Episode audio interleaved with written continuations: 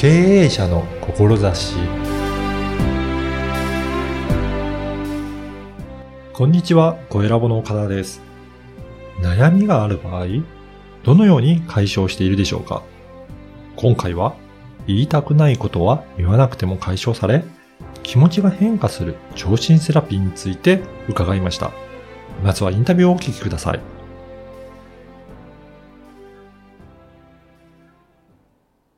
今回は、日本聴診セラピー協会セラピスト養成法務講師のつわこともこさんにお話を伺いたいと思います。つわこさんよろしくお願いします。よろしくお願いします。まずこの聴診セラピーっていうものはどういったものなのか、ちょっとそのあたりからご紹介いただけるでしょうか。はい。えっと、腸に心と書いてうん、聴診セラピーと読むんですけれども、まあその通りで、腸にアプローチすることで、うん。ストレス、トラウマ、コンプレックスなどのマイナス感情を解消するのに特化しています。おー。うん。これ、腸にはい。効くっていうことなんですか、そうなんです。お腹腸っていうのかな？あお腹と、あの、会話してもらう感じ？お腹にいろんなことがこう溜まってて、全部を記憶してくれてるので、うん。お腹にちょっと聞いてみましょうって。何、うんうん。うんその効き方ってどういうふうに効くんですかね？お水の入っあの、ちっちゃいボトルを使うんですけれども、いい波動のお水が入っていて、はいそのいい波動のお水を、こう、腸の硬くなったところに近づけて、腸を柔らかくするっていうもう流れです。そうなんですね。うん腸っていうのは、うんやっぱりそういった何か感情とか、はいそういったものがわかるものなんですかね。なんかね、あの、不思議です不けど、ね。はい。頭でね、考えてると思ってると思うんですが、実は頭で覚えてることって、ん。出来事を記憶してるんですね。あーで、聴はい診、日本聴診セラピー協会では、えーその、出来事につた、あの、つながってる、ひっついてる感情は、腸が全部記憶してますよっていうふうに考えています。そうですよね。ん。何か物事を記憶するって、はい。その時の感情、うん。なんか悲しかったりとか、はいはい怒りだったりとか、はやっぱりそこがくっついて覚えてますよね。よ。そうそうそうそう、そうなんです。その感情部分っていうのが、はい。まあ、腸が記憶してるっていうふうに捉えてるはい、そうです。もうんう頑固に正しく記憶してると思ってください。頭では気にしてないよって、気にしてないんだって思ってても、腸が実は、本当はこういうの気にしてるでしょって、こんなの悔しかったでしょって、うん悲しかったよねっていうのをうん全部覚えててくれてるっていうふうに考えてください。うんそれをずっと、はい。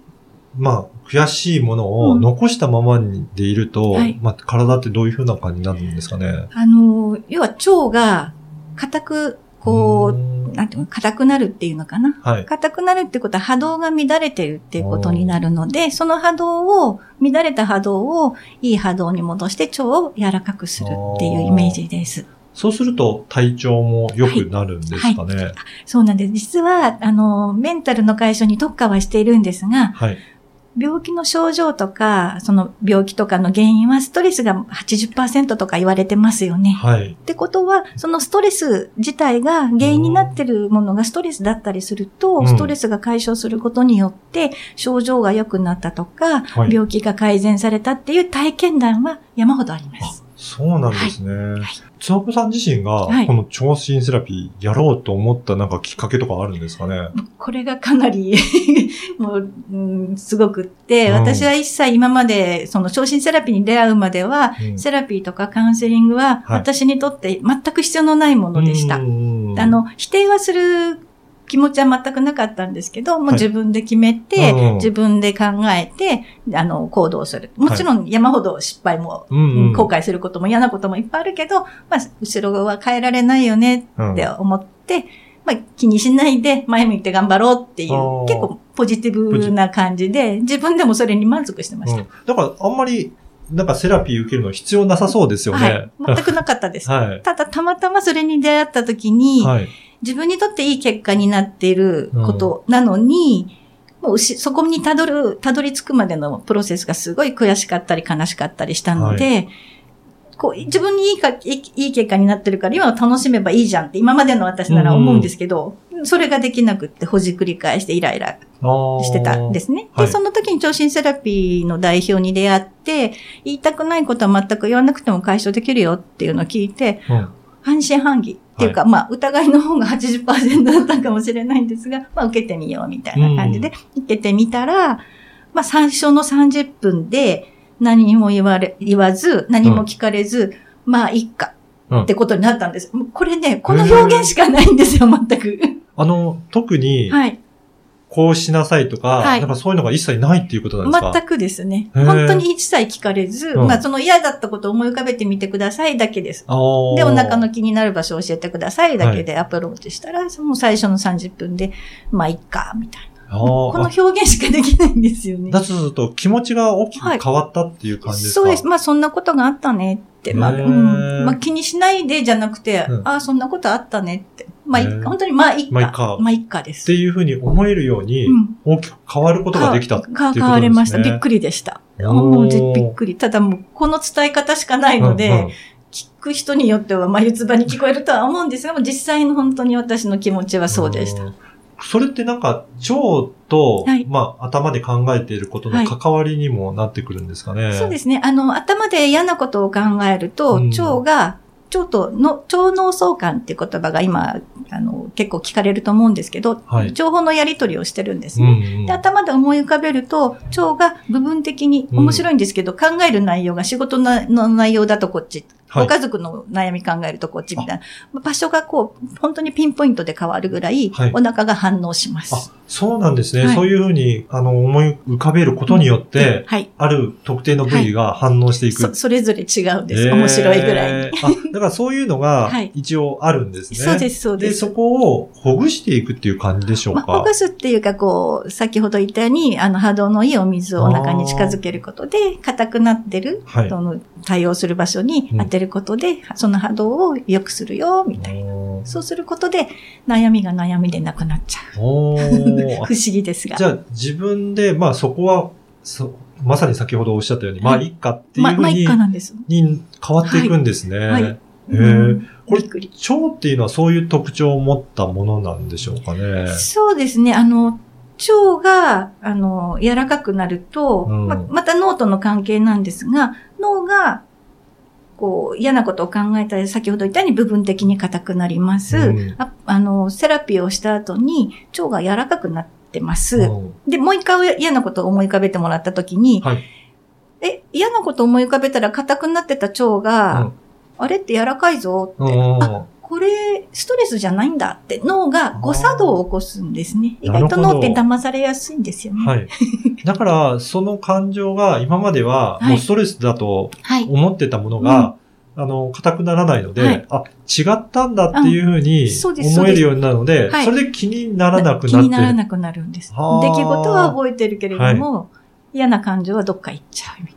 そういうことだ。だから、別に記憶がなくなるわけではないっていうことですね。そうです、そうです。それは覚えてるんだけど、はい、その時にくっついてた感情が。感情だけが切り離される感じ。あ、それで楽になるんですね。そうなんです、そうなんです。はい。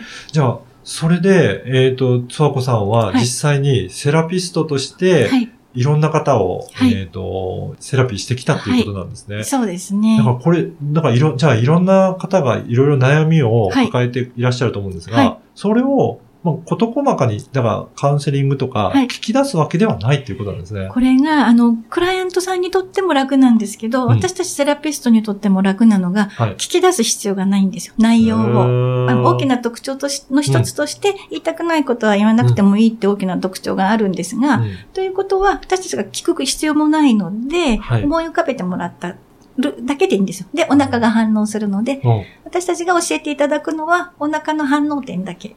で、どういうふうに変化したか、変わったら変わったで、ここって教えてもらうだけなので、実際、ご本、あの、クライアントさんご本人も楽だけど、私たちセラピストもすごい楽なセラピーです。すね、お互いに負担がない。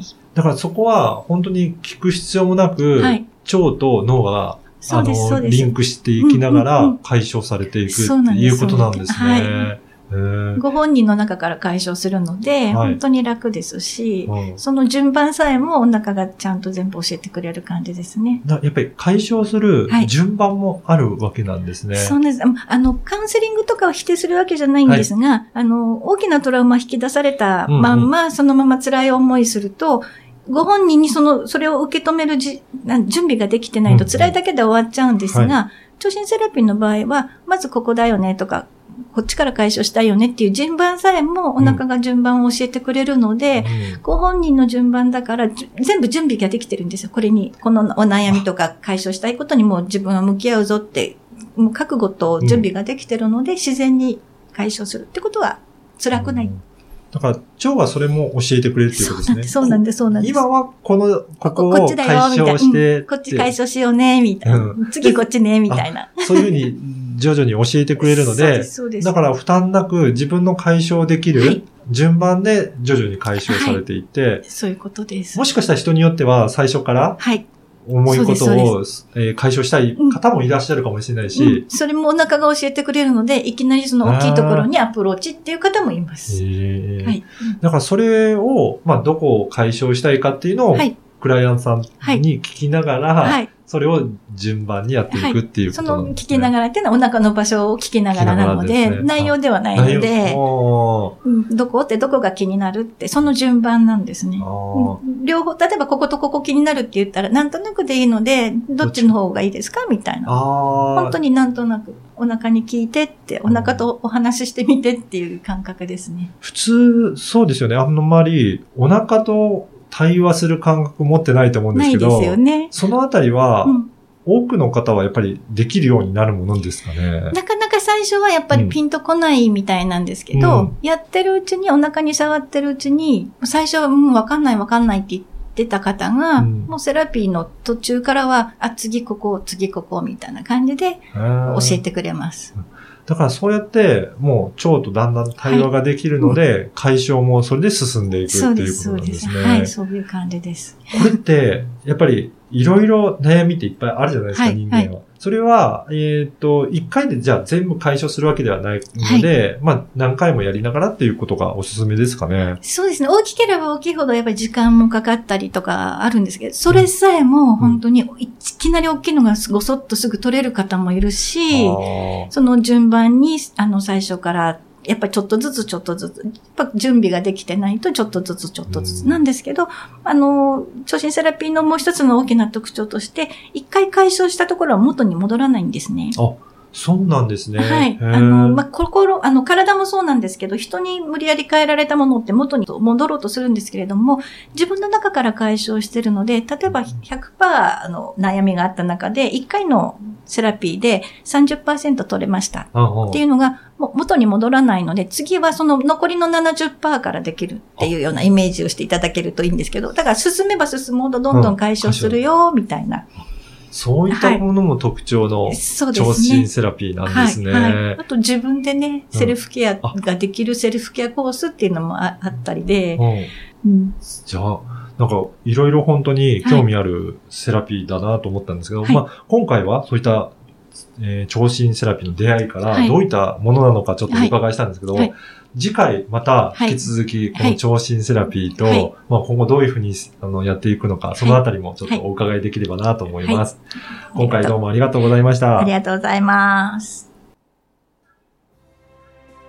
いかがだったでしょうか？